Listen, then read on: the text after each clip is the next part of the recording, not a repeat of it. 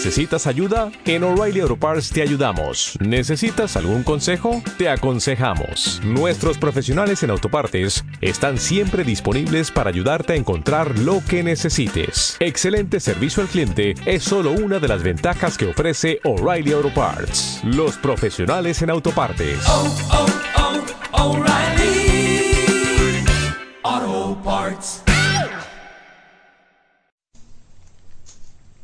Bien, estamos con Henry Chero Valdivieso, licenciado en Educación y Matemática, especialista en Tecnología de la Información y Comunicación.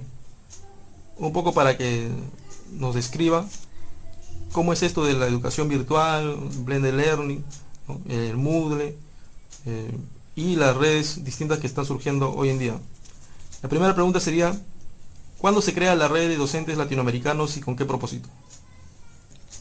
Bueno, agradecerte Milton por la entrevista. Eh, es, es importante siempre darle espacio a este tipo de temas.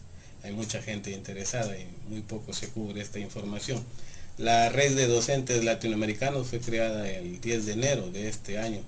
Es increíble la forma como viene creciendo. Son casi 600 docentes eh, de diversos países que ya se sumaron a esa red y la finalidad es intercambiar experiencias, conocimientos, nuevos aprendizajes y formar grupos de interés que nos permitan eh, crecer profesionalmente, no solamente con colegas que, que, nos vemos a diario y de Perú que conocemos la realidad, sino intercambiar experiencias con docentes de México, Colombia, El Salvador, Chile, Cuba, eh, Colombia, España, como así tenemos eh, en esta red. ¿Por qué usan como plataforma NIN? La plataforma en realidad la idea era explorar un poco las ventajas que nos dan las plataformas. NIN no es precisamente una de las, de, las plataformas más utilizadas para red. Eh, por ejemplo, Facebook, que es una de las redes más grandes que hay, está un poco más orientada a, a hacer una relación social. Sin embargo, NIN, con un perfil bajo, pero se adecua más para hacer un intercambio profesional. O sea, tú creas una red en NIN y no está precisamente acosándote ahí hoy invita o, te ha invitado a esta red, a, eh, que eso es lo que pasa por ejemplo con Facebook. ¿no? Aquí tú invitas a quien quieres participar y el que quiere se inscribe y no están ahí acosándote de que quiero participar de esa red. Entonces, NIN se adecua mucho porque tiene mensajería interna, tiene blog, tiene sus páginas web para cada uno de los participantes. Entonces se adecua para la dinámica académica que es lo que quería darle a esta red. ¿no? Su lema es, nadie enseña a nadie con humildad para aprender. Todos aprendemos de todos. Creo que ese es uno de los principios de lo que es la inteligencia colectiva. ¿no? Sí, eso es importante. Sin embargo, eso, eso surge de, de, de, de, Pablo Freire, me parece que es el que dijo que nadie enseña a nadie, todos aprendemos entre todos. Yo le he agregado ahí con humildad. Para aprender, todos aprendemos entre todos. Y le puse con humildad precisamente porque una de las barreras que yo he visto y que, que tengo la experiencia de, haber notado en las capacitación docente cuando ya somos profesionales es que eh, no reconocemos las limitaciones que tenemos y eso lejos de favorecernos nos daña porque eh, no tenemos esa humildad para, para, aprender. O sea, difícilmente todos conocemos de todo. Eh, hoy más que nunca necesitamos eh, equipos colaborativos, grupos de trabajo y todos aprendemos de todo, pero con humildad para aprender. Esa es un poco la, la, la idea que, que, tuve al ponerle ese lema a la red social. ¿no? ¿Usted cree que el, el, Internet revolucionará definitivamente la forma de aprender y enseñar? No la va a revolucionar, ya la está revolucionando. Y en realidad eh, podríamos hablar hasta de una nueva ola, ¿no?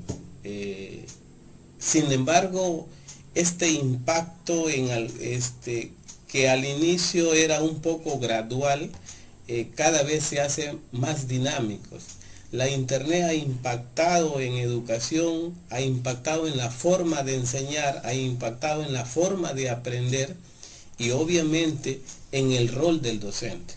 Los docentes ahora estamos obligados a actualizar y a integrar curricularmente todas las ventajas que nos dan las tecnologías. No es una tarea fácil. Tenemos a docentes que nunca han sido capacitados eh, los tiempos nos demandan competencias que no nos han sido desarrolladas en las universidades e institutos donde estudiamos. Para seguir siendo docente en estos tiempos de nativos de la informática como son nuestros estudiantes, necesitamos actualizarnos. ¿La educación debería ser totalmente virtual? No, yo creo que cuando se han ido integrando las tecnologías de información y comunicación a situaciones de aprendizaje, han ido surgiendo algunas modalidades entre comillas, al inicio entre comillas, unas modalidades de estudio. Llámese, por ejemplo, el libro, que es un tipo de tecnología, surgió la educación a distancia.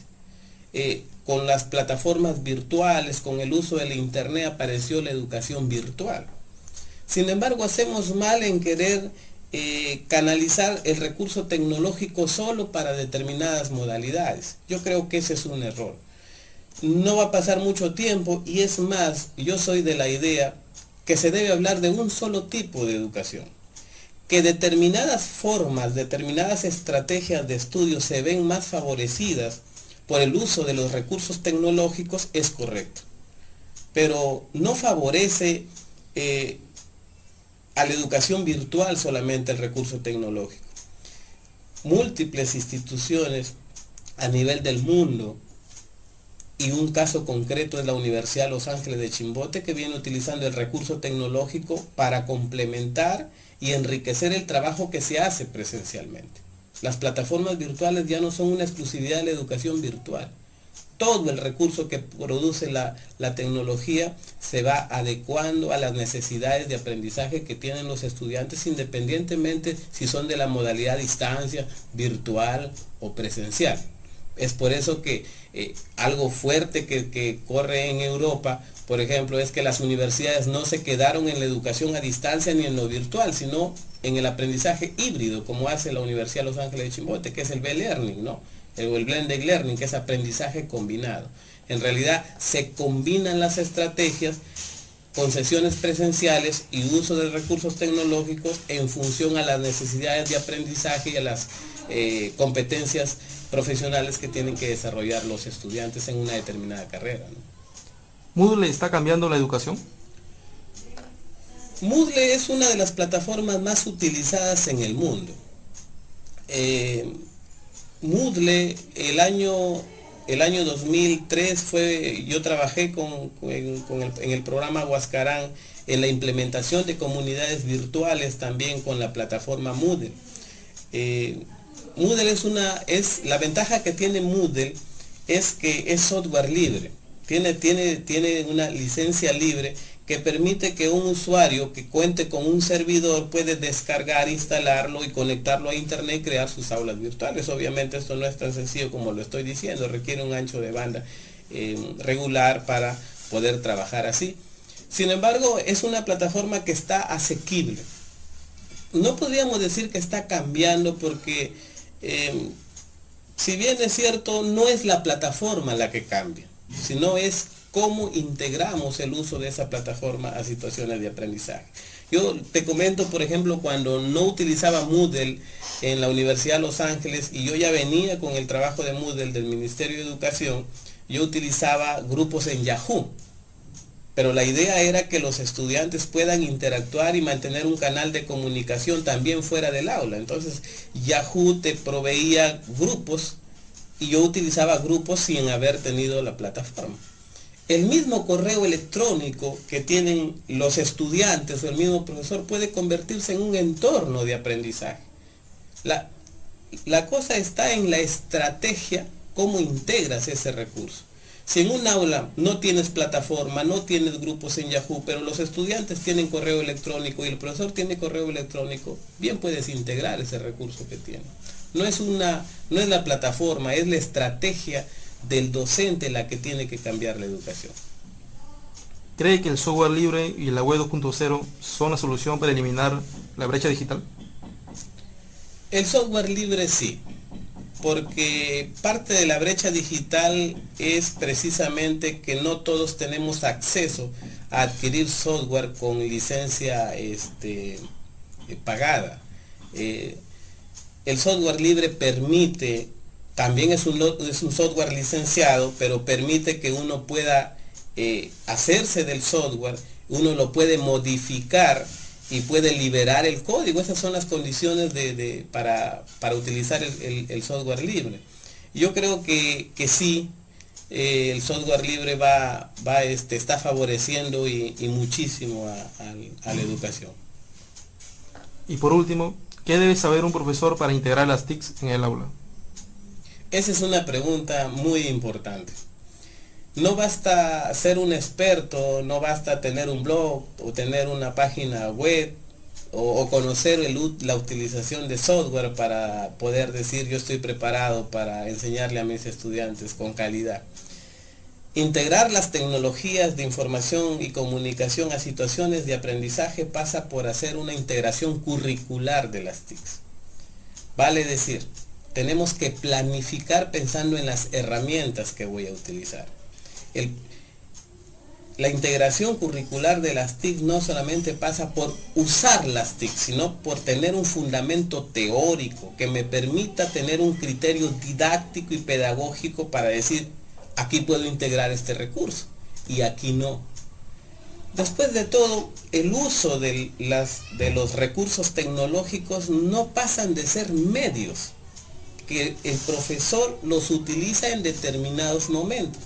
A mis estudiantes siempre les digo en el curso de informática para educación que una clase podría ser muy enriquecedora en el aula. Podría ser más enriquecedora si los llevo a un laboratorio. Podría ser una mejor clase si visitan una empresa. Podría ser una mejor clase si hacemos una investigación dirigida en el aula. O podría ser una mejor clase si los llevo al centro de, innovaciones pedagógicas, donde van a tener un entorno virtual. Entonces la idea pasa por eso, o sea, por tener una, una herramienta más de la cual el profesor pueda contar y que tenga el criterio para adecuarlo en determinados momentos a las necesidades de aprendizaje que pueda tener los estudiantes. Bien, gracias por su tiempo. A usted, Milton.